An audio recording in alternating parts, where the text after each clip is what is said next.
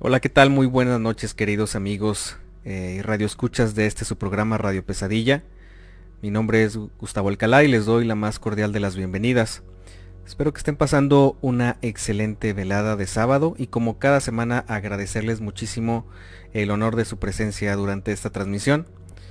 Estamos transmitiendo totalmente en vivo desde las afueras de la ciudad de Durango, Durango y como cada semana pues aprovecho para pedirles de su apoyo para que este, esta transmisión y este programa poco a poco pueda llegar a más personas y a más hogares.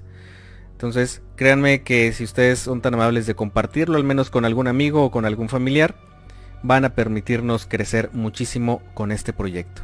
Entonces, sean todos bienvenidos, estamos recién iniciando transmisión y te saludo con muchísimo gusto. Eh, Salma, ¿cómo estás? Hola Gus, muy bien. Buenas noches, Nightmares. Gracias por acompañarnos un sábado más. Eh, mencionándoles que pues ahora pueden escucharnos después de cada transmisión, de cada live, por varias plataformas. Estamos en Spotify, en iVoox, Anchor, YouTube y Google Podcast para que pasen a buscarnos y chequen sus capítulos favoritos. Mi nombre es Alma Contreras y pues hoy también nos encontramos con Ale. Ale, ¿cómo estás? Hola Salma, buenas noches, buenas noches Gus. Eh, Aquí ya estamos listos para un programa más.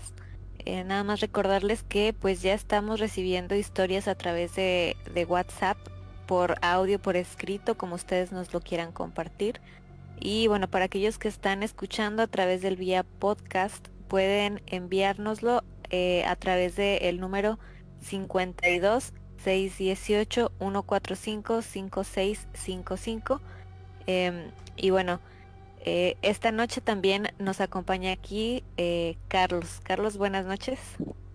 Muy buenas noches, Ale, eh, equipo de Radio Pesadilla y claro que sí a nuestros queridos radioescuchas, a nuestros Nightmares, sean bienvenidos. Mi nombre es Carlos Vargas. Ya estamos bastante listos para este nuevo programa aquí en Radio Pesadilla. Recordarles también que pueden enviarnos anécdotas por correo electrónico a Radio Pesadilla Podcast arroba gmail.com. Ya tenemos por aquí algunos primeros comentarios. Eh, va llegando Luis Alonso Ruelas que dice, hola, buenas noches. Bienvenido Luis, muy buenas noches. Eh, Alfredo Piña, claro que sí, que dice, qué bonito intro. Muchísimas gracias Alfredo, bienvenido. Eh, Laura Vargas, mi hermana, que dice, hola, saludos, bienvenida hermana. Muchísimas gracias por darse cita, Nightmares, un sábado más queremos pedir también su apoyo para que nos puedan seguir en nuestras diferentes redes sociales.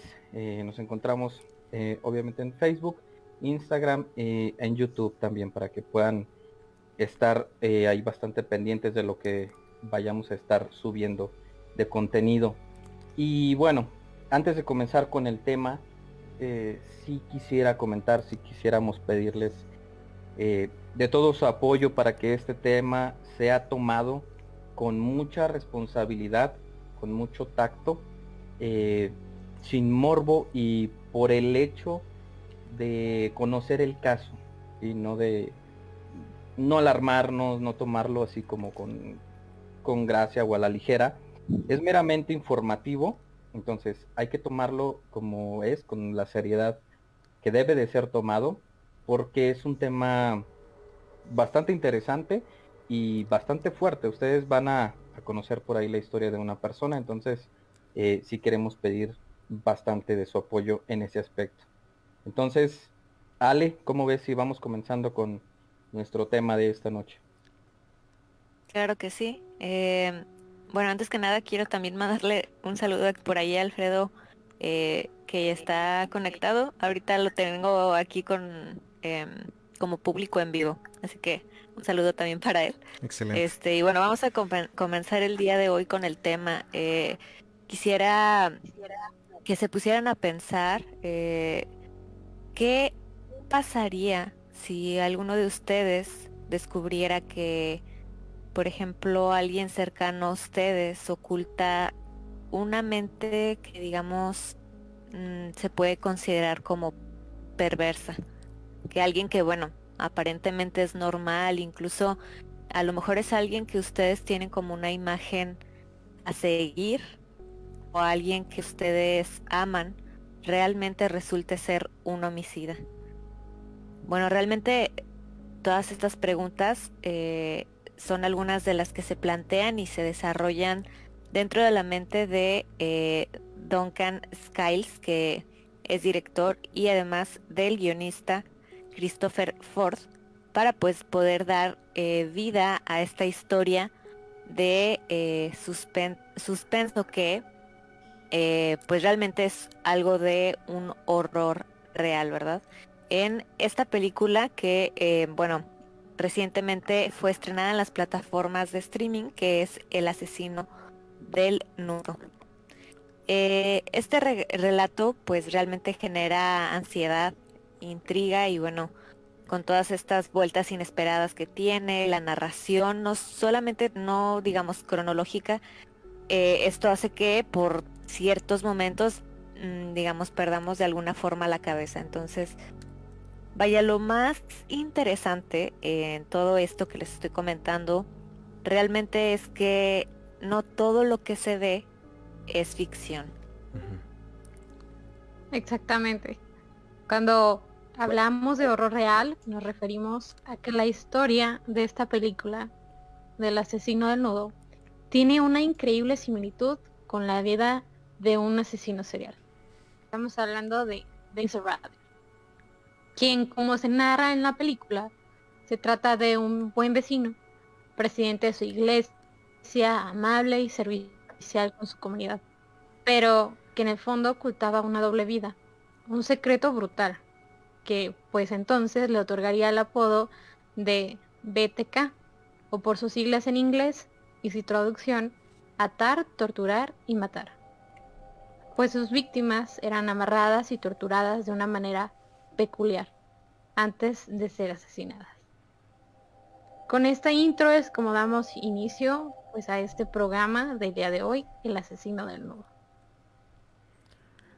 Ok, pues ahí lo tienen. Eh, la verdad es que se trata, digo, por ahí se hace también la alerta al inicio de spoiler alert. Este, por ahí para los que no hayan visto esta película, pues bueno, básicamente es una película inspirada en un personaje del cual vamos a estar platicando. Pero es un personaje complejo eh, y aquí pues durante esta transmisión vamos a tratar como de desembarañar un poquito eh, esta historia. Quiero aprovechar por acá eh, que se viene integrando mi querido amigo y hermano Oscar. ¿Cómo estás? Buenas noches Oscar. Buenas noches Gus, compañeros y a todos los Nightmares que ya andan por ahí conectados. Una disculpa ahí por la, tardanza, ¿verdad? Surgieron ahí este, asuntos familiares que, que no se podían dejar pasar, ¿verdad? Pero no se preocupen, todo tranquilo. Y ya estamos aquí para, pues, para un programa más. Excelente, es lo importante mi querido amigo, qué bueno que ya estás aquí en el estudio. Y pues bueno muchachos, por favor no se despeguen queridos radioescuchas que vamos a hacer una pequeña pausa para entrar de lleno con nuestro primer bloque de relatos. Así es que por favor continúen con nosotros que esto apenas está comenzando.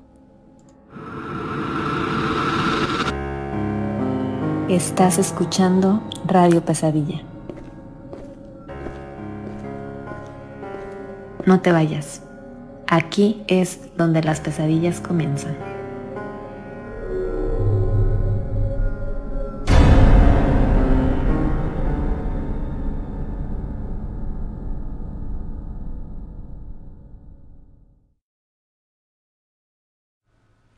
Ok, y buenos queridos radioescuchas, estamos transmitiendo totalmente en vivo desde la ciudad de Durango, son las 10 con 18 minutos de la noche. Y pues estamos retomando ahora sí que pues esta transmisión. Vamos con nuestro primer bloque de relatos, pero no sin antes mencionar por ahí que tenemos ah, algunos comentarios, ¿verdad, mi querido Carlos? Así es, tenemos por aquí comentarios de David Gómez que dice, hola Ale, manda saludos por ahí a, Ale. Y también nos pone un segundo comentario donde dice, Marco te manda saludos. Saludos también para Marco y David. Eh, Ricardo Franco Alcalá dice por ahí buenas noches, bienvenido Ricardo. Eh, Berenice Gurrola dice apenas llegando, pero ya lista para disfrutar un excelente programa como siempre. Muchísimas gracias Berenice, bienvenida. Eh, por ahí viene llegando Osvaldo que dice buenas noches jóvenes. bienvenido Osvaldo también, buenas noches. Muy bien, y pues bueno, con esta, ahora sí que dándole la bienvenida también en general a quienes nos escuchan y a lo mejor no se animan a mandarnos un mensajito o algún, algún escrito por ahí, por, eh, por el, en vivo de Facebook. eh, ¿qué les parece si pasamos con nuestros relatos? Se quedaron algunos pendientes, me parece que la semana pasada, ¿verdad? Y por aquí eh, tengo uno que nos envía Esteban Galván, que dice así. Cuando tenía 15 años, viajé a Europa con mi familia. Nos quedamos en Etal, Alemania, en una pequeña posada por algunas noches. Mis padres tenían una cama doble en el segundo piso. Mis hermanas tenían la habitación doble al lado de la suya y tuve la suerte de tener una habitación individual para mí solo en el otro extremo del pasillo. Tan pronto como subí al corredor en donde se encontraban nuestros dormitorios, recuerdo que me sentí como si hubiera entrado en una especie de pared con mala energía. Me sentí tan nervioso e inquieto al estar ahí, pero lo dejé pasar culpando a mi imaginación hiperactiva. Dormí la primera noche sin otro problema que el despertarme varias veces. A la mañana siguiente, en el desayuno, una de mis hermanas mencionó que se había sentido realmente incómoda en el pasillo. El aire que se respiraba era casi aplastante. Me desconcertó darme cuenta de que no era el único que se sentía extraño. Más tarde, esa noche, estaba durmiendo tranquilamente cuando alrededor de las dos de la madrugada me despertó algo que me arrancó las mantas y me arrojó de la cama, sujetándome por el tobillo. Al principio pensé que alguien había entrado en mi habitación, porque cuando me volví hacia lo que me había agarrado, pude divisar una enorme forma negra entre la oscuridad, como si un hombre estuviera en mi habitación. Encendí frenéticamente la luz, solo para descubrir que no había nada allí. La ventana estaba cerrada por dentro. No había nadie en el armario o en el baño. Y mi habitación también estaba cerrada por dentro. Me quedé despierto el resto de la noche, asustado, jugando Cooking Mama en mi consola de 10.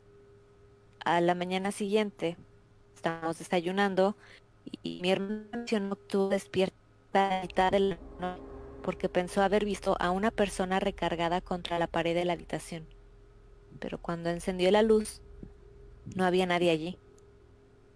Fue una experiencia extraña y espeluznante. Nos fuimos ese día, así que no pude experimentar nada después de eso. Pero hasta el día de hoy me asusta pensar en eso. Ah, fíjense muchachos, creo que ya lo habíamos comentado, no me acuerdo, este, ahí corríjanme, pero eh, los hoteles eh, siempre están cargados de, energías de todo tipo, ¿no? Eh, principalmente pues por son porque son lugares donde transita mucha gente, ¿no? Sí. Y también como son lugares de paso, eh, pues se prestan para hacer cosas que la gente normalmente no haría pues en su hogar, ¿no? Este, prefieren irse a un hotel a hacer este hablo de todo, ¿no? O sea, desde, desde pasar la noche, este, a, tener alguna pareja, a hacer brujerías, o sea, me refiero en general, ¿no? Ajá.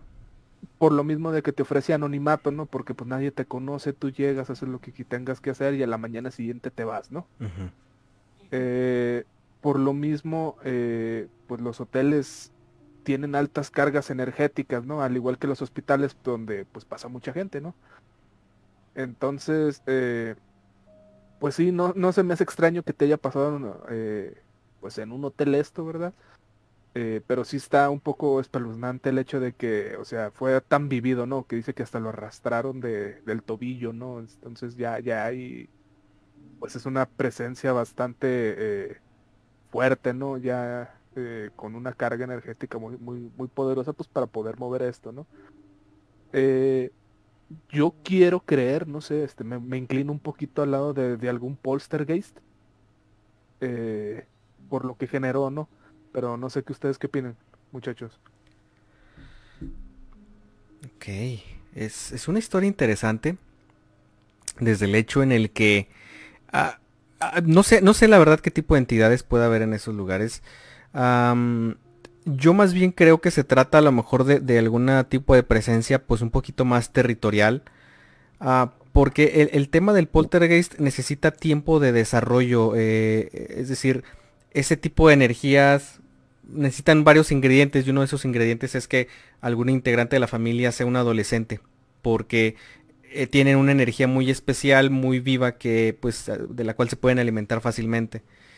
Y, creo que más bien hay casos en los cuales hay presencias que simplemente pues pertenecen al espacio eh, y no se quieren ir y, tratan de hacer lo posible para que los invasores, que en este caso somos los vivos, pues seamos ahuyentados. Eh, porque se me hace muy inmediato, ¿no? Digamos, si hubiera pasado más tiempo ahí, pues a lo mejor lo, lo sentiría un poquito más como una entidad de bajo astral. Pero, pero aún así no deja de ser una experiencia muy aterradora, ¿no? Bastante, la verdad. Muy bien, y creo que tenemos otro relato, ¿verdad? Sí, este nos lo enviaron como anónimo. Dice así. Buenas noches. Quisiera contar lo que me pasó en mi lugar de trabajo, en donde, por cierto, varios clientes han dicho que han visto cosas también. Es un bar, pero se encuentra en la zona centro de la ciudad, que es de las más viejas y de hecho el lugar parece que fue una casa antigua. Cierta noche, a punto de cerrar, a eso de las 2 de la mañana, únicamente quedaban dos clientes y yo me encontraba apagando las luces de las distintas áreas. Olvidé algo en la oficina y tuve que regresarme. Al salir de ahí, tuve que pasar por donde ya tenía apagadas las luces. Pero me dio mucho miedo porque sinceramente el lugar tiene algo que a oscuras se siente. Pero lo hice.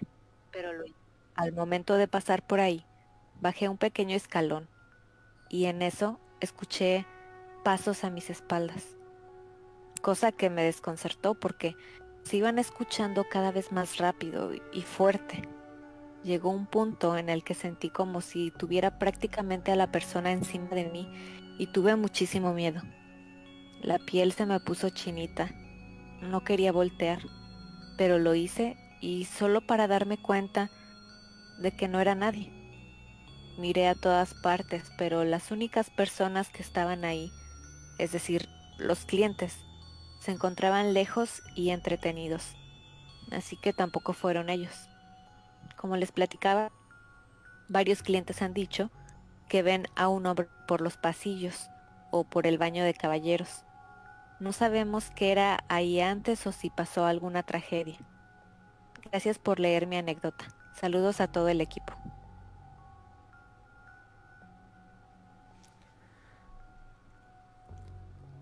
Ok, muchísimas gracias ahí por la, confianza principalmente. Muchachos, ¿algún comentario acerca de, este tremendo relato?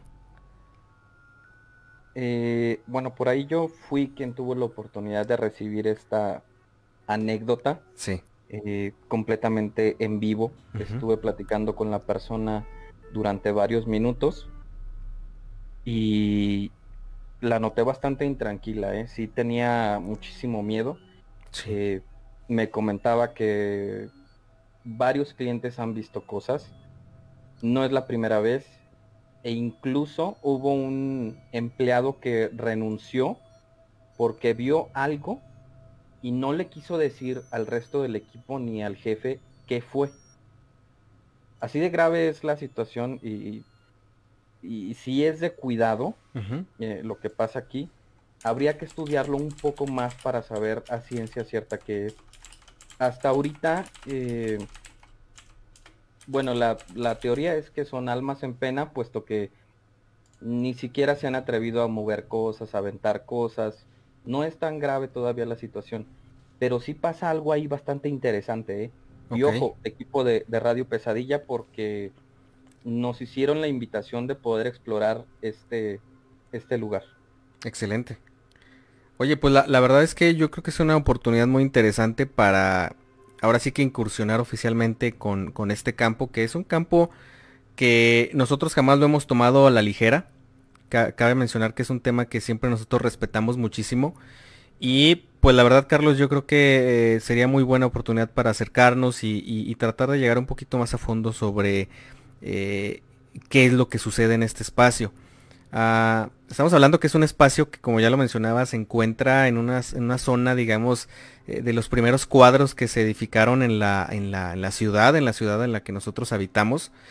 Y eso es mucho que decir, porque estos espacios, estas casonas que antes pues eran tipos haciendas, obviamente pues tienen muchísima historia, ¿no? Han sido muchísimos, muchísimas cosas antes ahí.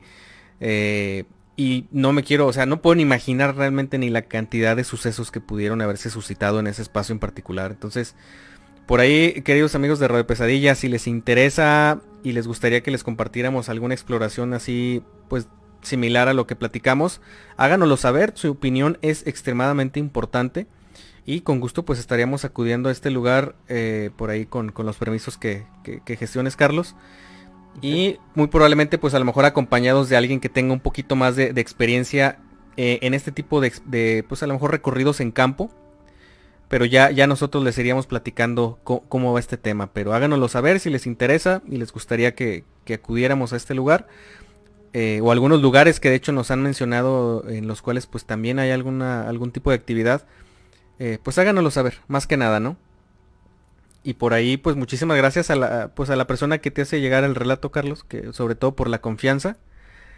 Eh, porque sabemos aquí en este programa que no es fácil a veces contarle a los demás un suceso de este tipo por miedo a ser eh, juzgados, ¿no? A ser eh, catalogados de una manera o de otra, a lo mejor no muy positiva, pero pues nosotros trataremos de, acercarnos un poquito a, a, esta situación, ¿no? Muy bien, y no sé si tengamos comentarios por ahí pendientes. De hecho, por aquí Luis Alonso nos dice, ojalá lo exploren. La verdad que sí, es, es muy buena oportunidad y, ya verán que vamos a estar por ahí haciendo alguna investigación. Y la tía Yolis ya viene llegando también. Un saludote, muchísimas gracias. Dice saludos. Eh, Sebastián viene llegando, dice buenas noches. Eh, buenas, buenas. Bienvenido, Sebastián. Que por pues cierto, bueno, eh, digo, antes de continuar nada más, hay una, un llamado especial para el buen Sebastián. Eh, ya en algunas ocasiones nos había platicado, eh, no sé si él o su familia tenían por ahí un espacio que es una casa grande. Eh, por ahí me había contado, no recuerdo si él o su hermano, que, pasaban cosas. Entonces estaría muy interesante si nos puede platicar por ahí acerca de, de su casa. Y ahora sí, mi querido Carlos, yo creo que continuamos. Perfecto, pues bueno, vamos a continuar con el tema de esta noche. Y como bien ya lo habíamos comentado, estamos hablando de Dennis Reader, que fuera pues eh, el asesino que inspiró la, inspiró, perdón, la historia de el asesino del nudo. Y pues bueno, esta persona nació un 9 de marzo de 1945. Se crió en un ambiente bastante familiar y sin aparentes complicaciones. Era una, una familia pues eh, bastante, bastante tranquila y bastante normal, ¿no? Él eh, pues fue bastante estudioso, bastante responsable y pues todo nos indicaba que se trataba de un niño normal, sin ningún tipo de, traumas o de alguna anomalía que nos hiciera saber lo que vendría después, ¿verdad? Eh, salvo una peculiaridad que por ahí llegó a notarse, que era pues su afición a maltratar animales. Ok. El cual, pues bueno, es un rasgo que bien se sabe, es, es bastante frecuente en los perfiles, perfiles psicópatas. Ojo, porque sí hay ciertas cuestiones que vienen desde niños. Mm, yo por ahí estuve estudiando algunos casos de algunos asesinos bastante eh, sonados, bastante famosos, y todos tenían la peculiaridad de que desde niños mostraban alguna conducta eh, irregular, algo, algo, algo que, a lo mejor en su momento era muy pequeño y que a lo mejor la familia no le tomaba la importancia, ¿no? O, decían, no creo que sea algo, algo malo y suele ser eh, pues algo bastante considerable. Eh, pues su obsesión comenzó en la infancia mientras jugaba a los indios y vaqueros con otros chicos y pues bueno, estos amigos lo amarraron y eh, pues encontró esta experiencia como ser completamente erótico e indefenso. ¿sí? Explicó bien por ahí la psicóloga forense, la doctora Catherine Ramsland. y bueno, pues otro momento bastante crucial por ahí en su niñez fue cuando tenía ocho años y este por ahí Dennis fue testigo de cómo eh, su abuela preparaba un pollo para cenar un domingo. ¿sí? Eh, bajó al gallinero, eh, le ató las patas al, al, animal con una cuerda de cuero y le cortó la cabeza con un hacha, lo que provocó que la sangre saliera pues disparada y a chorros por todas partes, ¿no? Reader eh, dijo en su momento que, que, sus hermanos y primos eh, pues escapaban todos gritando y bastante asustados por esta situación. Y cuando él eh, vio esta escena, pues al parecer le produjo lo que fue pues una, una erección, ¿no? Dijo por ahí Larry Thomas de la oficina de, investigaciones de Kansas. Entonces, sí, es, sí, sí, no, adelante Carlos, no, sí. Eh, sí es interesante y sí es bastante importante estudiar los orígenes de cuando una persona pues se vuelve eh, psicópata y eh, comete algún crimen. Es bien, bien importante saber de dónde viene, de qué familia, cómo se comportaba cuando era niño, cómo era en la escuela, con sus eh, círculos sociales, porque de ahí te das cuenta de muchas cosas, de dónde vienen ciertos eh, fetiches, ciertas eh, fascinaciones para esta persona, ¿no? Y por qué hace lo que, lo que hace en su momento. Sí, totalmente. Y bueno, para continuar con esta parte, también recordemos que eh, en esos años todavía no estaban eh, completamente acuñados muchos de los síntomas o terminologías que nosotros podemos utilizar para eh, notar que hay un problema al menos con un niño, ¿no? Al menos en edades muy tempranas. Apenas empezaban, o sea, de hecho estamos hablando de una época en la que nacieron no solamente él, sino varios asesinos que durante los 70s y 80s hicieron un caos en varias ciudades de los Estados Unidos. Entonces, varios de ellos tenían varias, eh, digamos, antecedentes en común. Eh, dentro de los cuales pues ya los mencioné ahorita Carlos. Pero bueno, hablando también ya un poquito más adelante, ahorita Carlos platicaba de su, de su niñez, pero hablando ya más bien enfocándonos en su adolescencia. Eh, por ejemplo, él trabajó en un supermercado como con total normalidad y continuó sus estudios con calificaciones que se podrían destacar como mediocres más bien. No era bueno en la escuela. Eh, y justamente fue en este periodo en el que él empieza a seguir mujeres por la calle, pero no llegó a cometer absolutamente eh, nada. Únicamente estaba ahora sí que desenvolviéndose como un muy latente eh, depredador, acechando pues en este caso pues a sus presas, ¿no? A mujeres que le llamaban la atención y pues él seguía. Y esto pues lo apuntó una de las personas que estudiaron estos, estos casos y este comportamiento, específicamente la doctora Ramsland. Eh, entonces, durante esa época, eh, pues por lo pronto él consiguió colarse en casas ajenas para robar pequeños objetos. O sea, él ya, ya llegaba a ser más intrusivo en, su adolescencia temprana. Ah, ya que pues él tenía pues ahora sí que o consideraba estas actividades como algo que le generaba pues mucha excitación, ¿no? Era una persona que ya como le había dicho Carlos pues manifestaba que tenía algunos fetiches o empezaba a manifestar algunos fetiches, pero ahora él se enfocaba, eh, como que iba distorsionándose cada vez más este tema y, digo, de, seguir a las mujeres, ahora pues él lo que hacía era eh, fijarse pues en la lencería y en los objetos personales. O sea, él tenía una fascinación por estos objetos, obviamente de uso pues muy, muy, muy personal. Eh, entonces, hay un periodo como que en el cual pues él, siguió y no pasó, digamos, de esta línea, o sea, no cruzó esta línea más que pues de, espiar a las mujeres, seguirlas y robarse algunos objetos pequeños. Posteriormente, él entra a como que su primera etapa laboral, ahora sí que en forma. Y fíjense, él, comienza pues eh, a trabajar en las fuerzas aéreas del ejército. Y pues más adelante él obtiene un título como electricista. Eh, justo, eh, bueno, junto con un máster de justicia criminal. O sea, él tenía varios intereses. Eh, a lo mejor no era una persona espléndida en los estudios, pero ya comenzaba a mostrar algunos intereses muy peculiares. tiempo después, a su ya arraigada costumbre de seguir a las chicas por la calle, le sumó ahora una afición de pues eh, acercarse a los burdeles donde pues intentaba atar a las prostitutas. O sea, sí, fíjense cómo poco a poco se iba deteriorando su percepción y comenzaba a ir más y más lejos en sus acciones, ¿no?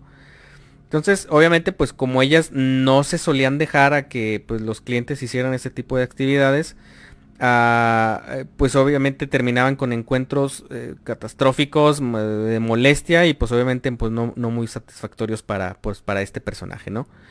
Ah, entonces, pues él mejor quiso, eh, en lugar de hacerlo de esa manera, pues seguir ahora sí que con su mente, la, la dejó avanzar y pues ahora sí que con, muchísimas eh, planes ya, digamos, que fue creando pues ya de manera solitaria.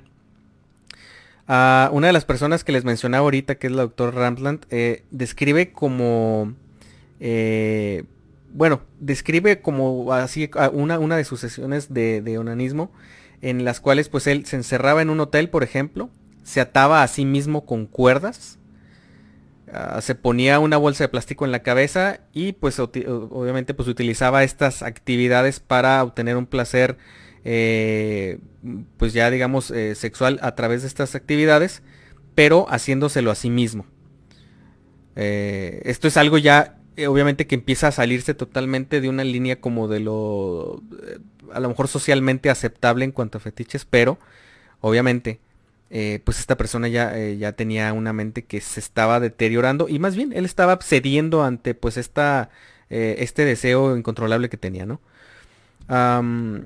Y pues bueno, uno de sus fetiches peculiares y oscuros, que, cuáles, de los cuales pues serían los motivos que lo llevaron a desencadenar pues ya sus, sus asesinatos, o sea, ¿qué es lo que finalmente desemboca en esto? pues esto lo vamos a ir conociendo a través de, que vayamos develando un poquito cómo era su modus operandi. Eh, y, pues básicamente cómo era su, su, proceso, porque eso es algo que él tenía bien eh, metódico. Eh, cabe mencionar, ya lo hemos dicho aquí, pero los asesinos seriales suelen encontrar como una serie de pasos que repiten una vez, una tras otra con cada una de sus víctimas. y, y pues bueno, una de las incógnitas que queda ahí es, es, qué es lo que buscaba, ¿no? Si se trataba de una búsqueda de, deseo de poder y control o si se trataba de algo más que estuviera por allá arraigado. Entonces, pues bueno, le paramos de momento hasta aquí. Ah, por ahí tenemos algunos comentarios, creo que nos está por ahí comentando Sebastián acerca del el caso de su casa. Ahorita lo mencionamos a manera de, de relato. Con mucho gusto, mi Sebastián, un abrazo, por cierto. Y pues bueno muchachos, por ahí si se está, bueno, si se está integrando gente, volvemos a hacer el mismo llamado que, mencionamos al inicio del programa. Se, recomienda mucha discreción con este tema porque este es un tema que obviamente para su comprensión eh, pues necesitamos hacer varias descripciones muy gráficas acerca de los acontecimientos de este personaje, el famoso asesino del nudo.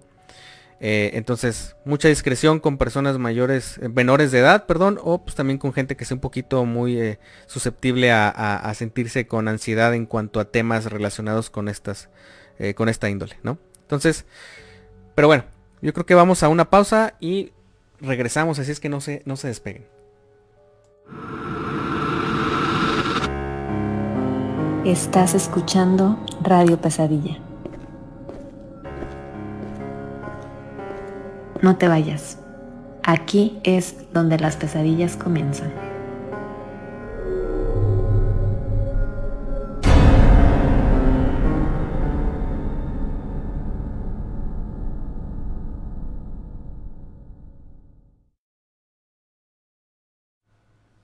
Y queridos Nightmares, eh, pues estamos de regreso aquí en su programa Radio Pesadilla. Son las 10 de la noche con 43 minutos totalmente en vivo desde Durango, Durango Capital. Y pues vamos con nuestro segundo bloque de relatos. Tenemos por ahí ya algunos muy interesantes preparados, ¿verdad, Ale? Claro, eh, este primero está enviado como anónimo. Dice así.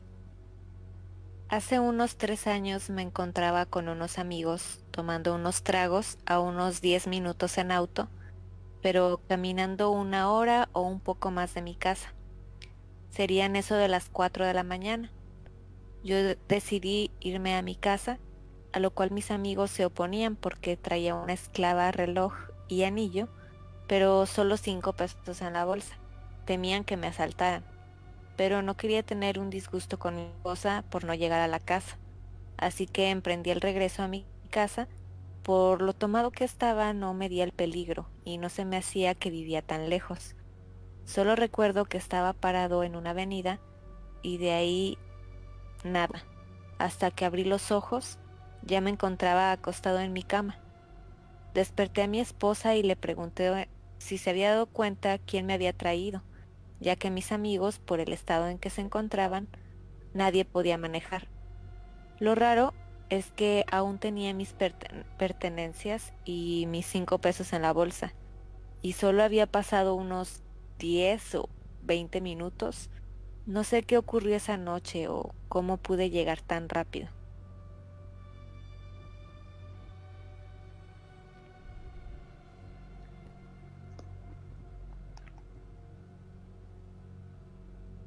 Ok, ¿algún comentario?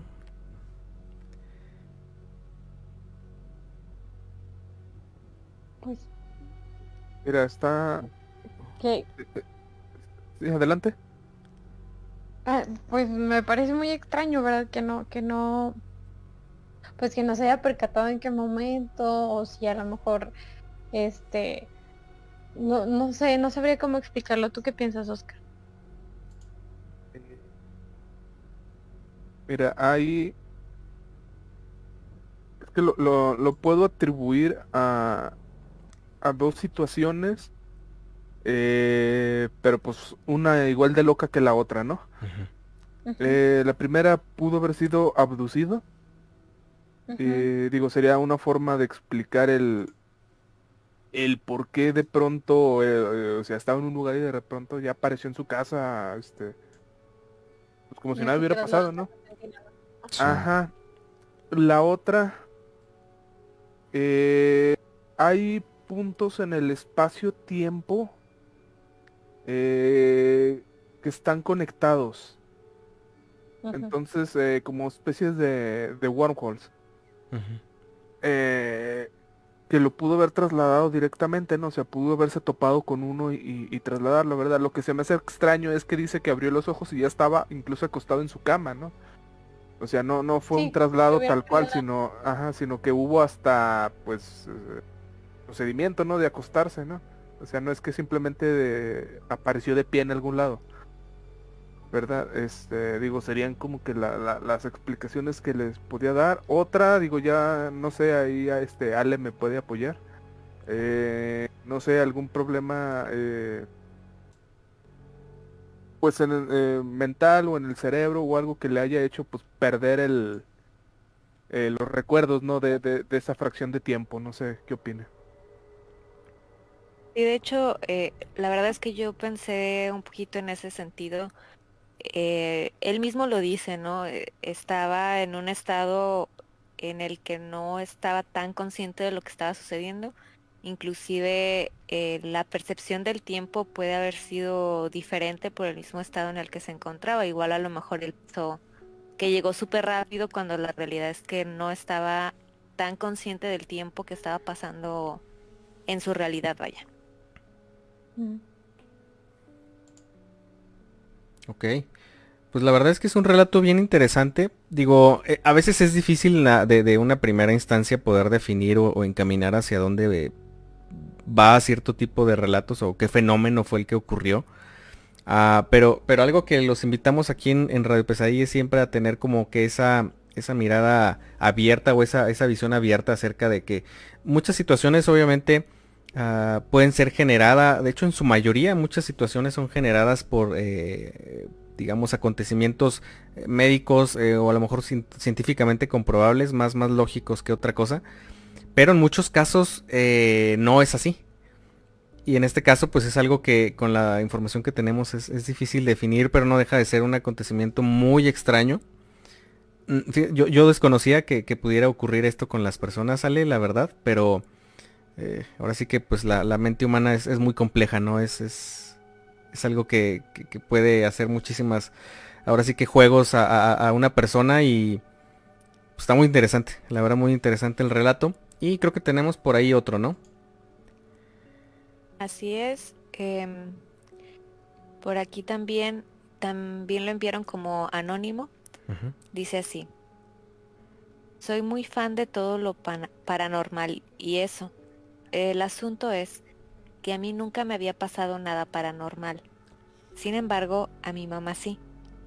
Ella dice que cuando estaba en la secundaria, una niña se le aparecía en sus sueños, pero nunca pasaba de eso. Sueños. Pasó el tiempo y ya no se le aparecía a la niña. Le prendió una veladora y hasta ahí se quedó. Pero desde el 2020 se le apareció otra vez en sus sueños. Pero ahora estábamos nosotras, sus hijas. Mi mamá dice que la niña en sus sueños nos lastimaba y también que quemaba una plantita de lavanda que ella tenía. En fin, este asunto me alarmó porque creí que esa niña nos podía hacer algo a mis hermanas y a mí, pero al final no pasó nada. Hasta hace unas semanas que hubo una situación con uno de mis perros. Lo que pasó primero fue que Leoncio, mi perro, se desapareció por unos minutos. Lo buscamos en todos lados adentro del... Incluso salimos a la calle y no estaba pero fue mi mamá que escuchó a Leoncio abajo de la cama de nuestro cuarto, aunque ya habíamos revisado allí, y pues lo sacamos y asumimos que se había atorado o algo así, y lo dejamos pasar. Hace aproximadamente dos semanas, a mi León lo azotaron. no se escucha. Estaba pero de repente brincó como si algo lo hubiera picado y enseguida algo lo azotó con la cabecera de la cama. Leoncio se quiso bajar de la cama y cuando lo hizo algo lo azotó otra vez pero con la pared esta vez. Mi mamá y yo nos dormimos en el mismo cuarto y fuimos testigos de esto, a lo cual estábamos muy sacadas de onda, pero esto no fue lo peor. Por suerte, mi perro está bien no está lastimado y ha estado normal. Pero yo noto desde ese día que Leoncio se ha vuelto muy protector con mi mamá. De hecho, el día que lo azotaron fue en la noche, y cuando nos íbamos a dormir, Leoncio no se despegaba de mi mamá, además de que temblaba demasiado, como asustado. Y mi mamá, ella es la que resultó más afectada desde ese día. Dice que algo no la deja dormir, que no lo puede ver, pero sabe que está ahí y que esa cosa sí la ve a ella y que es como si le dijera, no te duermas. Es muy tétrico para mí porque sé que este tipo de cosas o entidades no son buenas la mayoría de las veces. Y me gustaría que si tienen algún tipo de consejo o algo que nos pueda ayudar, se, lo se los agradecería mucho porque siento que estamos a tiempo de evitar que esto pase a mayores. Agradezco que se tomen el tiempo de leer. Pues yo creo que al contrario, muchísimas gracias por compartirnos un tema, ah, pues a lo mejor tan, tan, tan personal. Em, a mí me suena que sí se trata de una especie como de impregnación, si hay alguna entidad que por ahí está tratando de, de generar, más que nada yo creo que una, una sensación de temor, ¿no, Carlos? Así es. Eh, ok. Pues esta familia al parecer sí está siendo acechada por algo que a mí me suena que es de bajo astral y es, es bastante serio porque pues, se está yendo de manera personal con la mamá. Sí, ella es su objetivo, entonces eh, me puse a analizar también un poco el sueño que nos comenta y creo que esta entidad quiso decirle que eh, a quien intente ayudarla, quien intente protegerla, pues eh, también le va a pasar algo bastante malo, ¿no? Eh, se encuentra en la etapa de, en una de las de las primeras etapas, apenas si es una influencia, una influencia, perdón, eh, sobre esta señora y esperemos no pase a mayores. Mi consejo sería, eh, como siempre, no somos expertos ni nada en la materia, sin embargo, pues sí nos hemos documentado un poco acerca de los eh, diferentes casos y de los temas, hay que acercarse a un eh, alguien bastante calificado dentro de tu religión para que les pueda ayudar, que acuda a su casa para ver si se puede por ahí bendecir o hacer alguna oración, depende de la, la religión que profesen. pero sí es importante, y ustedes igual como familia deben mantenerse unidos y en la oración de la religión que ustedes tengan, eh, mantenerse bien, bien cerca de, esa fe porque van a estar pasando por pruebas bastante fuertes. He conocido ciertos casos y así es como empiezan. Esperemos y, y no pase a mayores, pero sí también aconsejarles que se mantengan bastante eh, precavidos en cuanto a la, a la, salud de la señora, porque muchas veces esta entidad empieza a, oprimirlos demasiado y alimentarse de la energía y la salud se va deteriorando. Entonces esto va a hacer que la persona no se pueda defender tan bien eh, como si estuviera eh, completamente bien de salud, ¿no? Entonces, pues sí, como lo dices, están bastante a tiempo. Yo creo que todavía pueden por ahí acercarse a alguien, a alguien a, pues a pedir la, ayuda. Tengo ahí eh, eh, dos, dos este, cosas. La primera, eh, si es posible que nos especificara un poquito mejor cómo azotan a, o cómo azotaban a su perro ¿verdad? Eh, yo entiendo pues que era golpeado, ¿no? Con la cabecera. Sí. Pero no sé si, o sea, si, si el perro mismo iba y de pronto se golpeaba solo o salía volando o, cómo está ahí el, eh, la situación, ¿no? De, de, pues de, de, los azotes al perro, ¿verdad? Eh, porque sí, sí, dependiendo de, de, qué es lo que precisamente es lo que vieron, este, pues se puede pues desentrañar un poquito más qué está pasando, ¿no? Nada más eh, dar más detalles de ese asunto y en segunda, dicen que esta niña la soñaba pues su, mamá desde pues desde que estaba niña, ¿no? Dice que en secundaria. Desde hace mucho, dice. Ajá, y que de pronto dejó de pues de soñar con eso y, se me hace curioso cómo ahorita empieza otra vez a a pasar esto, ¿no? Entonces yo quiero creer, no sé, ¿verdad? Eh, pero me suena más a que eh, este ser de bajo astral, como dice Charlie, eh, yo creo que más bien se está apoderando de ese recuerdo de, del sueño de la niña para provocar eh, una situación más personal, ¿no? O sea, claro. Si ya le, o sea, vamos a decirlo, si tenía pues un miedo relacionado con esta niña, aprovecharse de ese miedo, aparentar y duplicarlo, ¿no? pues para generar un mayor impacto, ¿verdad? Eh, claro. Entonces, eh, igual, eh, no sé si sean católicos o no, ¿verdad? Ya lo hemos recomendado también. Este, búsquense una medallita de San Benito, ¿verdad? Esas sirven mucho, ayudan mucho.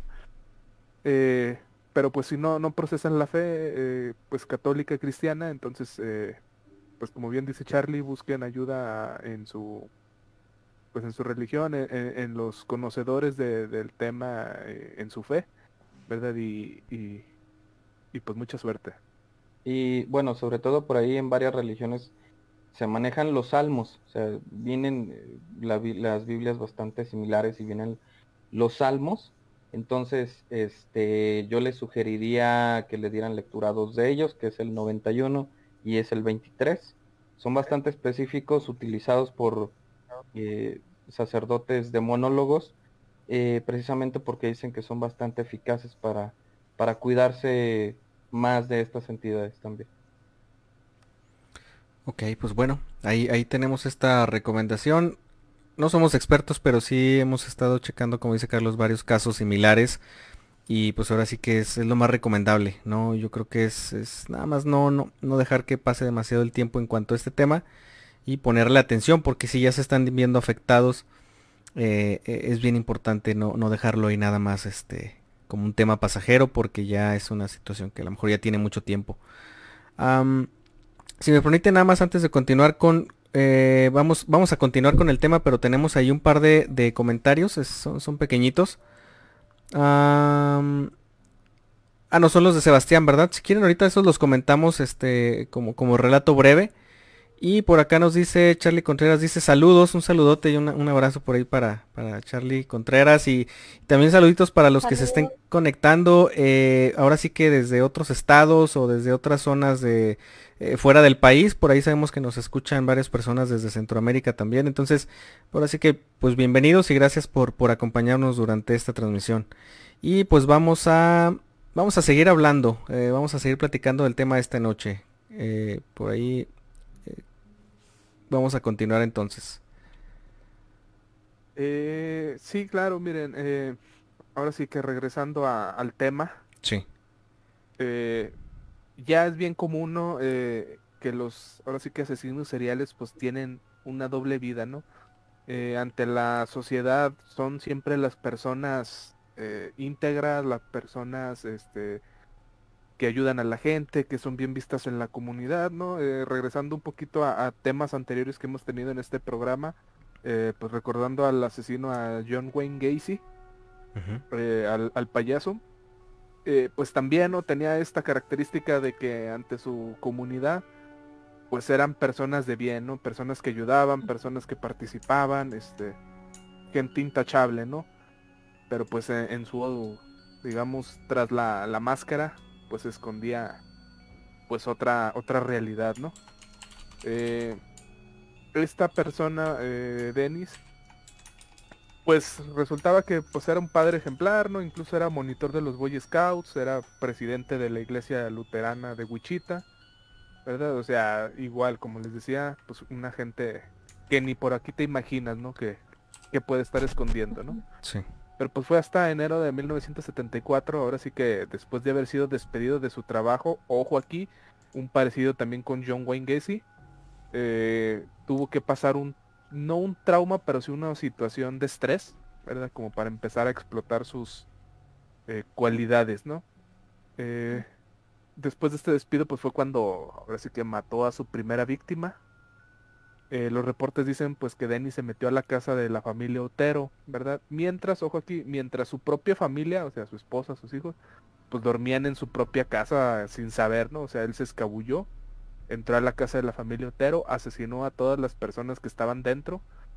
Eh, primero, pues se dice que forzó a los niños de 11 y 9 años, eh, los forzó a ver cómo mataba primero a sus, a sus papás y luego pues les tocó la, el turno a ellos, ¿no? Eh, así de, sádico y pues de desgraciado fue, ¿no?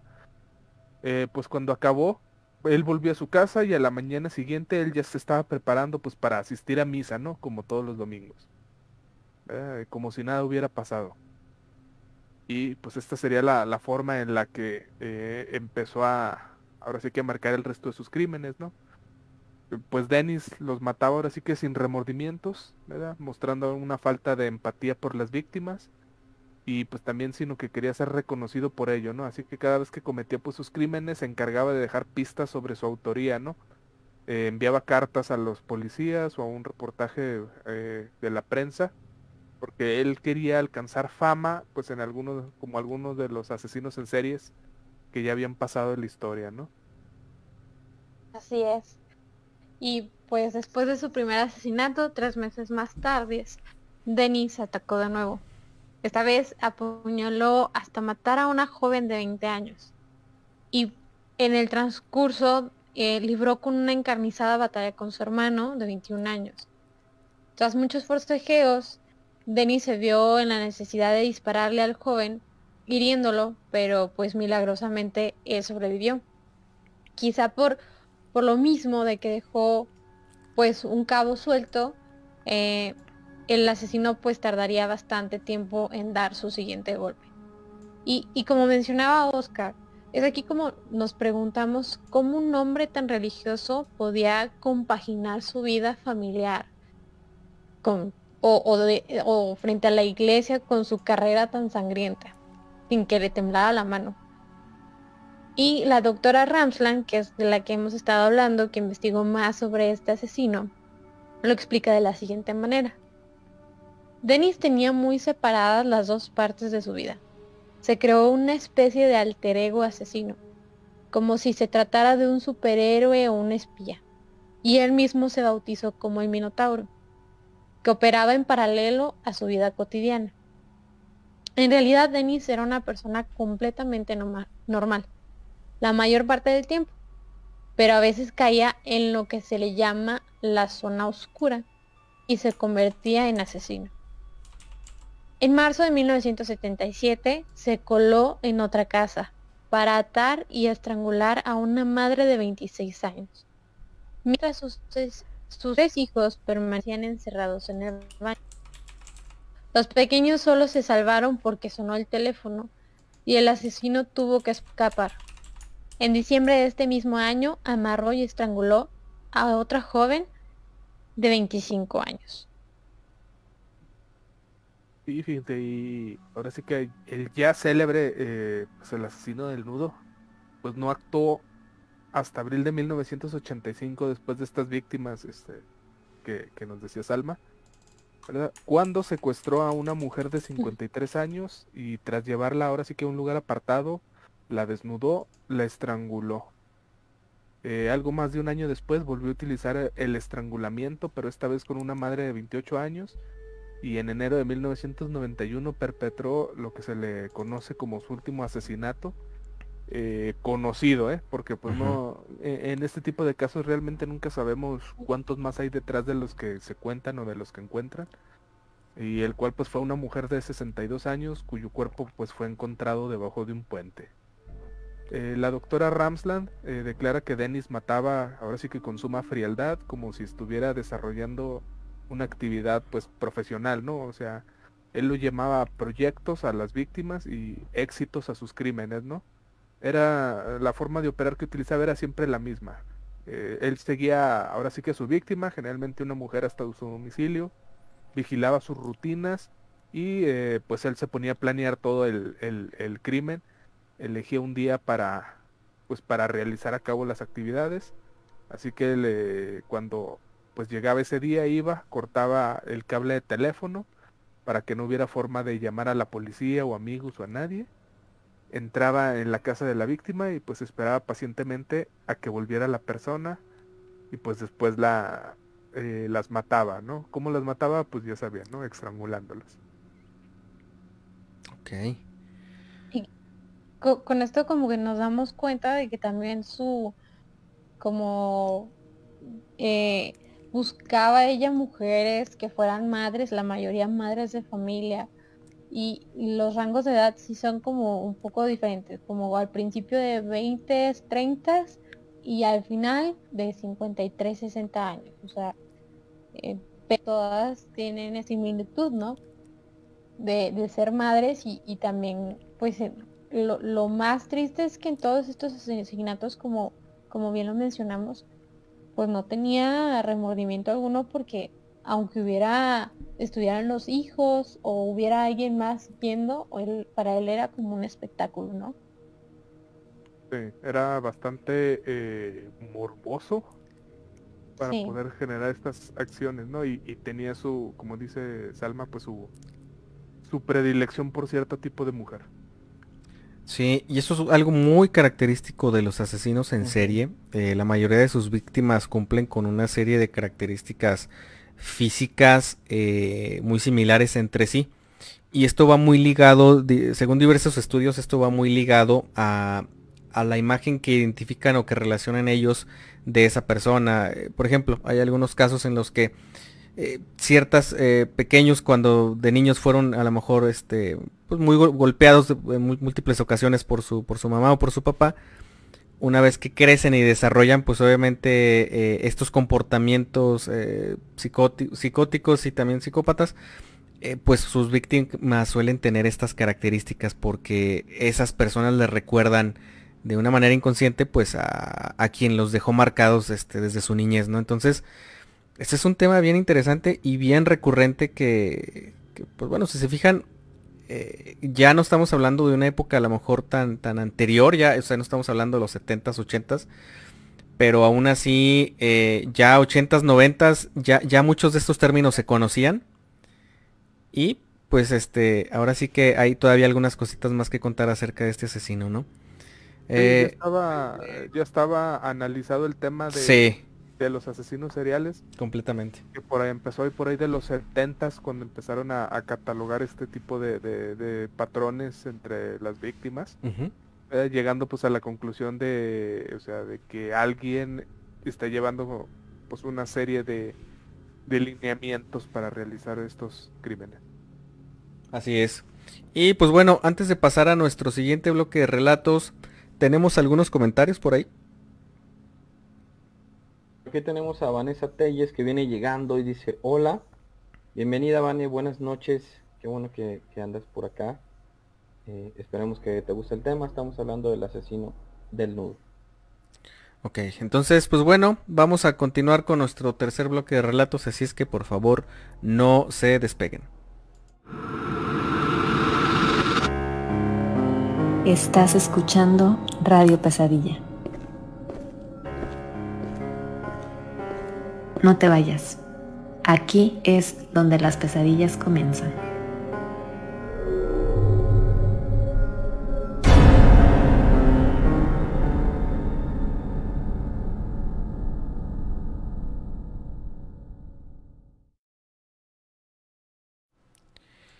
Pues bueno, queridos redescuchas, estamos eh, continuando con este su programa Radio Pesadilla. Son las 11 con 11 de la noche. Y pues sean bienvenidos todos aquellos que se estén integrando a esta transmisión. Eh, estamos hablando del famoso asesino BTK eh, o el asesino del nudo. Entonces, pues no se despeguen. Tenemos por ahí algunos relatos, ¿verdad? ¿Ya preparados? Ya aquí manda eh, Joaquín Almaraz una historia que dice así. Yo tengo una historia, la verdad no sé si, si pasó o, es un tipo de sueño que mi cerebro inventó. Pero siempre me acuerdo de ese momento. Yo tenía como cinco o seis años. Mi hermana me gana con un año. Resulta que no sé por qué razón estaba en la camioneta de mis padres con mi hermano ya era de noche y mi hermana y yo nos despertamos y vimos a personas rodeando la camioneta, rezando algo que la verdad ni recuerdo. Nos abrazamos intentando no movernos para que no nos vieran. De repente se empezó a mover la camioneta. Mi hermana y yo estábamos llorando, sin saber qué hacer cuando vimos un bulto o sombra metiéndose en la camioneta con la puerta cerrada, así como si fuera transparente sin ninguna dificultad. Nos quedamos ahí en una esquina sin poder hacer nada, cuando vimos un destello de luz que iluminó todo el lugar, que se metió rápidamente sacándolo esa sombra negra. Cuando me asomé, vi unos siete bultos blancos grandes a un lado de la camioneta y en el otro lado las sombras negras. Cuando vi a mi hermana, estaba dormida. No pude darme cuenta cuando se durmió. Encontré una cobija y me tapé, y a mi hermana, y a mí escuchando ruidos muy feos. No sé cuándo me quedé dormido. Al despertar, estaba en el cuarto de mis padres. Pasaron los años y siempre me acuerdo de ese día. Le he preguntado a mi hermana, pero no me quiere decir si sí o si no pasó.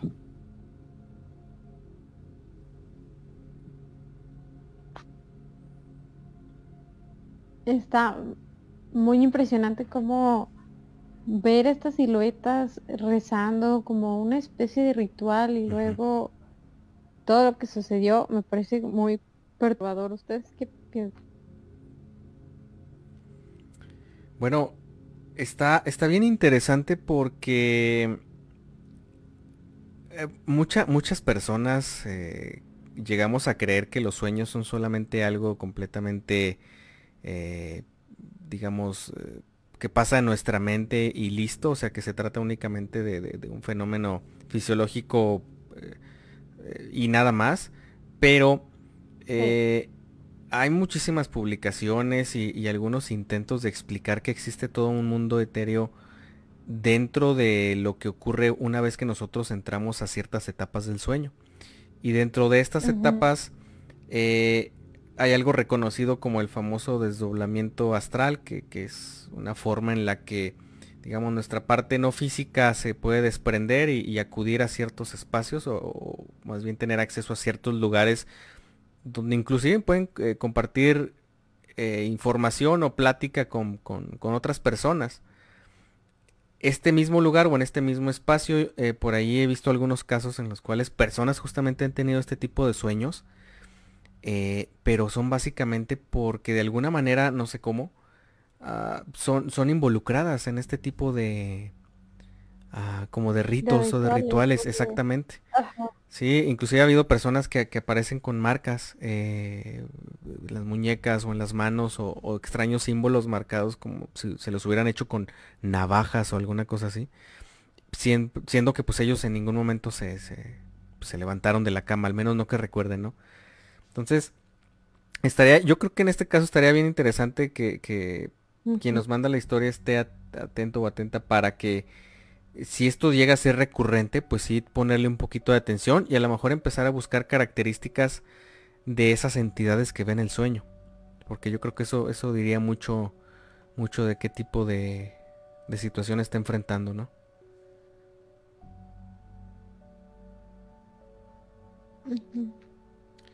Ok. Y por ahí creo que tenemos otro relato. Eh, por aquí nos comparte Diana Segoviano, historia.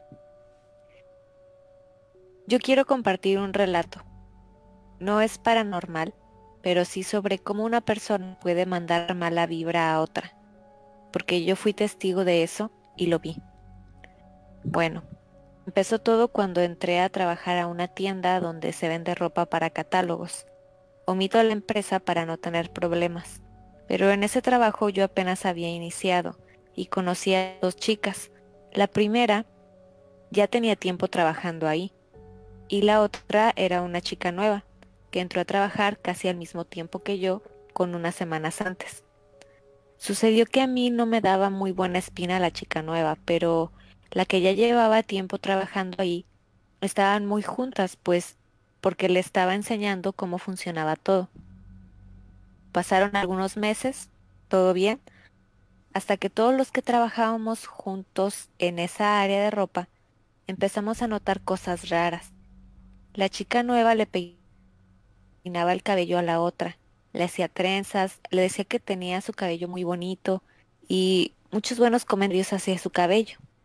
El chiste es que cuando empezaron a tener diferencias entre ellas, a la otra chica a la que le peinaba el cabello, nos contó que se le empezó a caer el cabello y sí, yo precisamente me di cuenta de que se le caía y se le empezó a hacer una pequeña alopecia de unos centímetros en la parte de detrás de su cabeza.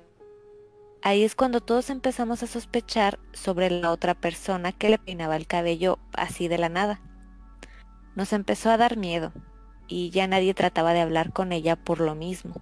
La chica se le empezaba a caer más y más su cabello que ya abarcaba casi lo del tamaño de la palma de su mano. Le decíamos que se hiciera limpia, así que no dejara que nadie le tocara el cabello. Entonces sé que cuando fue a platicar con una persona que hacía limpias, que alguien le había hecho algo a su cabello y en su cabeza, y la empezó a atacar de esa forma, yo en todo ese tiempo me hice su amiga y por lo que sé a partir de que esta persona se fue del trabajo, todo mejoró para ella y ya no tuvo ningún problema con su cabello ni nada por el estilo. Tengan mucho cuidado con las personas que tienen a su alrededor. Nunca se confíen de nadie. De verdad no sabemos qué intenciones tiene ni las envidias que nos cargan a nosotros con su energía. Y por cierto, nunca se dejen tocar el cabello por personas desconocidas. Cuídense mucho y gracias por leer esta historia. Pues muchas gracias por compartirla y, y sí, desafortunadamente la envidia o celos, enojo, a todo es, es energía y se transmite, ¿no? Y, y, ya van varias historias que nos comparten donde este pues existe o sea, a mí me impresionó mucho que en este caso haya llegado hasta alopecia con un tamaño grande, considerable, y cuando se alejó esta persona, pues todo, todo mejoró, ¿no? Pero es porque pues tenía esta presencia constante y esta energía constante, por más que se hiciera limpia o, recurriera como a, no sé, a, que alguien la curara, la, la, persona seguía estando ahí, entonces pues no se, no se iba como esa mala vibra. Pero sí como, como, nos mencionan, pues cuidarnos y, y, a veces cuando no nos macha una persona por la energía, pues ha de ser por algo, ¿no? Sí, está tremendo. La verdad, más vale tener precaución, que como dicen ahí, como ella misma nos comenta, tengan cuidado de las personas que lo rodean, porque a veces no sabemos qué, qué intenciones o con qué con qué ahora sí que intención nos saludan, a lo mejor por de frente nos dan una cara y a lo mejor por la espalda pues no nos tienen coraje, envidia o demás, entonces pues ahora sí que estar bien al pendiente siempre porque hasta eso puede afectar nuestra nuestra salud, imagínense, esto es un tema bien bien, tremendo. Ok, entonces ah, pues bueno, ¿qué les parece si pues regresamos al tema que tenemos esta noche? Hemos estado platicando del asesino del nudo o el famosísimo BTK. Este, por ahí para quienes se vengan integrando, pues les aviso que estamos platicando de él. Recomendamos mucha discreción con este tema porque es un tema en el cual pues hemos, dentro de lo que cabe, tratado de, abarcar lo más posible acerca de este personaje, pero obviamente es, un asesino en serie y por lo tanto hemos mencionado algunas eh, situaciones que a lo mejor para menores de 13 años o para personas que son muy sensibles a, temas de descripción muy gráfica en cuanto a violencia o asesinatos, ah, pues sí sería como que muy bueno que, pues que tengan esa prudencia, ¿no? Que, lo escuchen con mucha precaución. Y pues dando este aviso, ¿qué les parece si continuamos, Carlos? Así es, que este, por ahí viene llegando eh, a Camir B, que nos pone en el chat Hola, buenas noches, saludos. Bienvenida, muy buenas noches. Y así es, vamos a continuar con el tema. Pues bueno, eh, en el caso por aquí del, asesino del nudo, pues la policía no tenía eh, pues las suficientes pruebas, ¿no? Como para llegar a un, eh, pues a una conclusión de quién pudiera ser. Dennis Reader ni siquiera estaba en la lista de sospechosos, la cual por cierto estaba formada por miles de hombres cuyo ADN era analizado, eh, pero esto completamente en vano, ¿no? Ninguno de ellos eh, hacía como que ese match no era el mismo que, encontraban por ahí en las escenas del crimen. Eh, por ahí Dennis pues podía permitirse el lujo de facilitar ciertas pistas a la policía para ver si lograban descifrarlas, ¿sí? como ya habíamos comentado, eh, por ahí me parece que fue Gus, eh, los asesinos seriales, vaya, con el fin de alardear lo que están haciendo y que las autoridades no han podido hacer algo, van dejando ciertas migajas, ¿no? Ciertas pistas o ciertas firmas eh, en el lugar de los hechos o, o simplemente escribiendo a la policía, ¿no? Entonces, por ahí los investigadores de este caso, eh, pues piensan que este comportamiento exhibicionista obedece precisamente a su narcisismo y su egomanía, puesto que la sensación de poder que le daban los crímenes hacían que se creyeran, que se creyera invencible eh, Dennis, ¿no? En 2004, la policía eh, dio el caso por imposible y decidió archivarlo.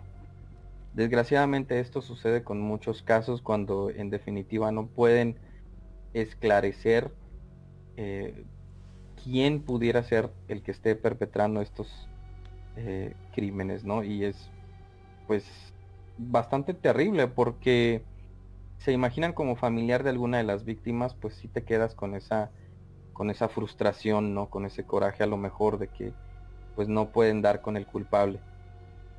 Pero por ahí la soberbia de Dennis pudo más que su prudencia y pues eh, esto lo llevó a cometer un error bastante crucial, el cual consistió en que envió una carta eh, haciendo por ahí el comentario de que el contenido no ha sido revelado de lo que contenía esta carta, pero la envió a la policía en un CD-ROM, ¿sí? Ok.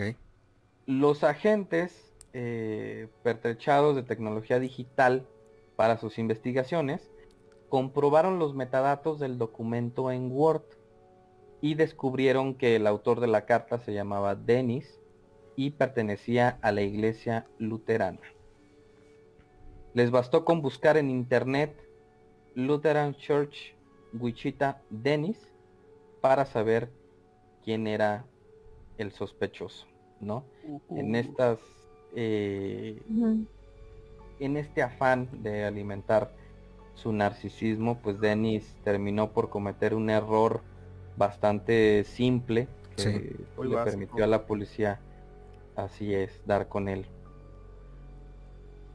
Precisamente como investigaciones que hizo la policía en Kansas, eh, hicieron que se llegara a tener sospecha ya de, de, él como tal, o sea, fue como lograron dar con Dennis. Pero bueno, era un sospechoso, sin embargo, no disponían todavía de pruebas que fuesen concluyentes para poder presentar un tribunal. Eh, es por eso que buscan la manera de poder vincularlo con estos, eh, estos crímenes y es por recurren al ADN. En algunas escuelas, eh, universidades, lo que se hace de forma inicial eh, al momento de ingresar a la escuela es que tienes que hacerte ciertos análisis de sangre eh, que te piden las universidades. Este fue el caso que pasó con la hija precisamente de Denis, que al entrar a la universidad le dije estas muestras de sangre. Es así como el ADN de él queda registrado dentro de los sistemas de eh, la policía pues, del país. Es de esta manera que eh, se accede a la muestra y entonces de esta forma pueden encontrar lo que estaban buscando para poder, eh, les decía, vincularlo con los crímenes, pues se ve que la muestra de ADN que, tenían correspondía con los restos que se encontraban en las uñas de las víctimas. Es así que gracias a esto, para febrero de 2005, Dennis logra ser detenido ya para sus 60 años de edad. Realmente pues ya era eh, un tipo que de cierta forma se le puede decir que llegó a ser legendario dentro de lo que hacía porque vaya fue uno de los asesinos de serie permaneció durante más tiempo activo sin que pudiese ser atrapado. Em, ya para eh, junio del mismo año eh, se realizó el juicio en el que, bueno, eh, la realidad es que como ya lo hemos comentado, el tipo de personalidad que él tenía era eh, uno en que le gustaba realmente, de cierta forma, vaya, ser el centro de atención. Entonces, en este juicio, en su afán por tener esta fama, realmente tuvo inconvenientes de confesar los crímenes que de los que se le culpaban y por tanto pues fue juzgado en agosto de ese mismo año y condenado a 10 cadenas perpetuas, una por cada uno de los asesinatos. Wow, y, como dices, Ale, algo bien interesante de, todo este tipo de, personas, eh, pues más bien monstruos más que personas, este, yo ya los catalogaría como monstruosidades, ah, tienden a, que únicamente pues queda documentado sus eh, más recientes crímenes porque muchos de los primeros eh, ellos no tienen todavía su metodología, no tienen muchas cuestiones en cuanto a eh, los vestigios que dejan y pues quedan perdidos, ¿no? pero como dices, pues se le condena por, por 10 cadenas perpetuas. Y fíjense, bien interesante, ya durante su declaración, Reader les dijo a los investigadores dónde podían encontrar evidencias de, pues de, los asesinatos que cometió. Y pues ya después de que registraron su casa y su oficina, pues las autoridades descubrieron un tesoro de recortes de periódicos, eh, recuerdos, trofeos y fotografías, pues obviamente de sus víctimas, ¿no? También encontraba algunas fotografías de estas eh, Polaroid, que son de esas como fotografías instantáneas, que bueno, hasta la fecha todavía existen, aunque ya, ya son un poquito más escasas. Y pues tenía fotografías obviamente instantáneas de, cada una de sus víctimas, ¿no?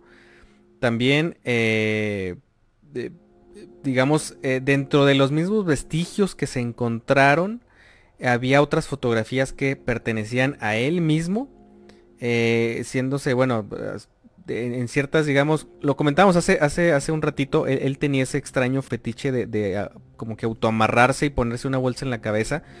Ah, eh, entonces él lo que hacía es que se ponía algunos objetos de las personas o de las mujeres que asesinaba, o sea, se ponía algunas de sus ropas o algunos de sus eh, artículos que portaban a manera como pues de, satisfacer esas extrañísimas fantasías que él tenía. Y bueno, por ahí un dato curioso, eh, ya que estamos mencionando esta parte. La, máscara que por ahí se, estuvo, bueno, estuvimos compartiendo a lo largo de, desde que pues mencionamos que íbamos a hablar de este asesino, es una máscara de mujer muy económica que se vendía pues eh, hace 20, 30 años y esa máscara la utilizaba eh, pues este sujeto para disfrazarse o, digamos ponerse ropa de mujer y auto eh, no sé, como autosometerse, porque como les comentaba, eso es algo que a él, a él este, le causaba muchísimo placer.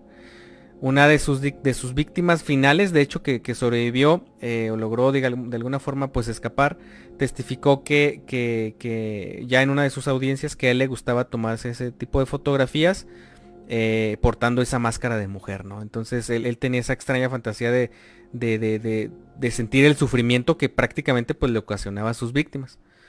Ah, entonces, pues bueno, esto es algo ya bien retorcido, la verdad, si lo, si lo vemos de esa manera.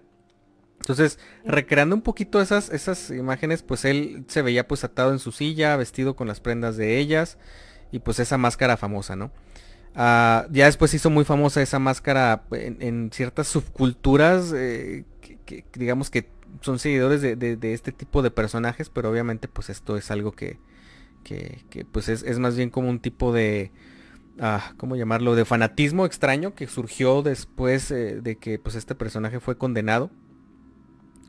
Pues bueno, eh, se dice ya en cuanto al factor que, detona este tipo de comportamientos eh, y, obviamente pues esto ya es lo que dijeron los expertos, se dice que pues se trataba de un, de un impulso sexual extremadamente desviado obviamente eh, y un extraño afán de notoriedad y pues de una personalidad dividida. Como le decíamos al principio, él prácticamente pasaba desapercibido o, quedaba totalmente exento de ser una persona sospechosa precisamente por esta personalidad dividida, porque por un lado él, vivía una, una, vida normal, sin remordimientos, eh, con total eh, tranquilidad. Él eh, andaba en su vecindario, cuidaba a su familia, hacía, asistía a las actividades religiosas de, su comunidad. Entonces, esta parte era, no es que lo escondiera, es que simplemente él, su condición a lo mejor física o fisiológica más bien mental le permitía a él tener estos momentos en los cuales se trataba de una persona, pero cuando este impulso sexual pues de alguna forma se iba eh, acrecentando por diversos factores, pues obviamente hacía como que el cambio a esta otra, digamos, este personalidad que él tenía, ¿no? Que era la de un cazador de víctimas y, pues este, un sujeto con, una compulsión extremadamente, eh, pues aberrante, ¿no? Entonces, pues bueno, esto es lo, obviamente pues lo que le permitió tener más víctimas por tener esta dualidad. Es, fue una condición que le ayudó a él a, pues que tardaran tanto en atraparlo. Y pues ahí lo tienen. Este es el famoso asesino de, del nudo para los que lo conocían. Famosísimo BTK o Dennis Reader. Sí, Orca, adelante. Nada más para complementar ahí la forma en que lo atraparon. Eh, o más bien para quien no sepa, ¿no? Los metadatos. Ah, sí. Eh, para cualquier persona que esté haciendo cualquier tipo de archivo en una computadora eh, celular o aparato digital, pues hay una serie de, de, información en cada archivo, ¿no? Aquí como bien lo, lo, comentaban en, en Word, este, o mejor dicho, en, en el disco que envió. Sí. o mejor dicho, mejor, para poner un ejemplo, ustedes crean cualquier documento en Word o toman una foto, lo que quieran, ¿no? Este, que son cosas más básicas que todo mundo hace a diario. Sí. Eh, ustedes pueden plasmar su información, pueden hacer su imagen, lo que ustedes gusten, ¿verdad? Y es lo que al público se le muestra, ¿no? Este, toman una foto y quien vea la foto, pues va a ver la imagen y nada más, ¿no? Pero pues oculto en cada eh, archivo, pues obviamente hay información oculta que no está a la vista del público y que trae pues una serie de, eh, vamos a llamarlo información sobre el lugar en el que se creó, ¿no? Sí. Eh, principalmente pues información de la computadora en la que se fue, en la que se creó el archivo, ¿no? Incluso ustedes toman una foto en su celular y el y la información oculta que va a traer esa foto es qué celular eh, lo tomó, entre otras especificaciones, ¿no? Sí, claro.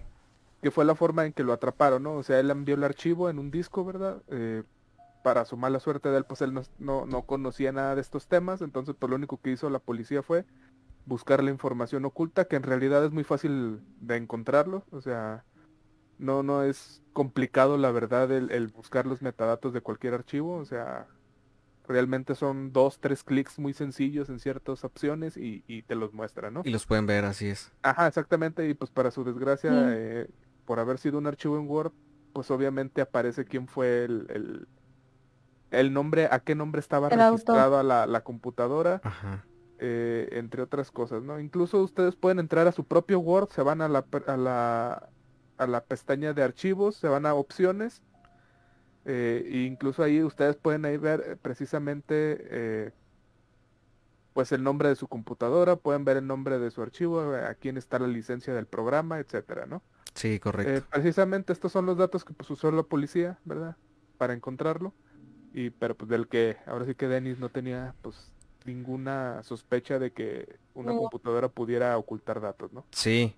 Y, y aquí lo más... Ningún conocimiento. No, no tenía ningún conocimiento, obviamente él ¿No? se quedó eh, anclado a una época en la que, pues, este, a lo mejor, no, no, normalmente no era necesario saber tanto, él, él- él abusó de su confianza, y fíjense qué curioso, muchos de los asesinos finalmente eh, terminan siendo capturados por un error eh, bien absurdo, o por precipitarse con una víctima, o por confiarse demasiado, entonces... Eh, por fortuna pues fue atrapado, qué bueno que fue atrapado todavía teniendo digamos pues relativamente una edad sí avanzada pero no demasiado avanzada. Eh, y pues bueno, ahora sí que por el, la memoria de todas sus víctimas pues qué bueno que, que, fue capturado y, y, pues bueno, ahí, ahí lo tuvieron, este es el asesino de- del nudo. Y pues vamos a pasar rápidamente, si no tenemos comentarios, a nuestro cuarto y último bloque de relatos. ¿No hay comentarios por ahí? A ver, déjame. No, No, creo que no, ¿verdad? No, estamos No, bien. No. Muy bien, entonces vamos a una pequeña pausita para escuchar los últimos relatos de la noche y así es que pues no, no se despeguen. Estás escuchando Radio Pesadilla. No te vayas. Aquí es donde las pesadillas comienzan.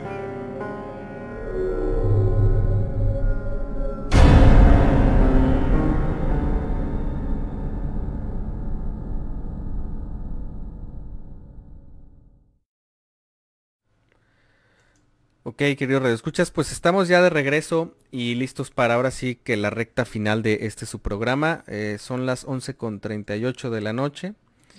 Y pues vamos a comenzar con nuestro eh, cuarto y último bloque de relatos. Nos quedó por ahí nada más uno pendiente, ¿verdad, Ale?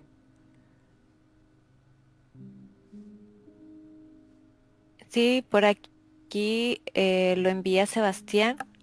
Dice, de, en la noche, por eso de las cuatro, se lograba ver una sombra con figura como de una mujer. Se parecía mucho como a una monja. Estando en el jardín, viendo hacia el edificio en el segundo piso, se veía en una ocasión y tocó ver junto con mi hermano que caminaba por el pasillo y desde esa vez no volvimos a pasar por ahí en la noche.